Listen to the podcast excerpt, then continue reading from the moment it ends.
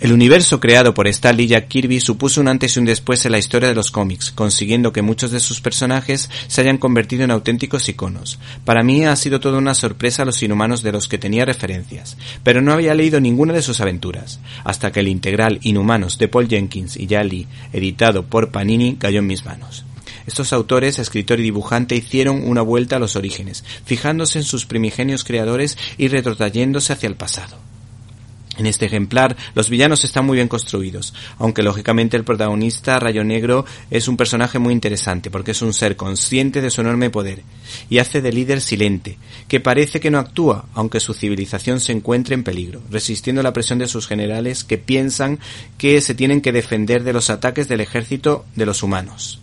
Este cómic mantiene la intriga hasta el final, con un giro final, valga la ¿Te está gustando este episodio? Hazte fan desde el botón Apoyar del podcast de Nivos. Elige tu aportación y podrás escuchar este y el resto de sus episodios extra. Además, ayudarás a su productor a seguir creando contenido con la misma pasión y dedicación.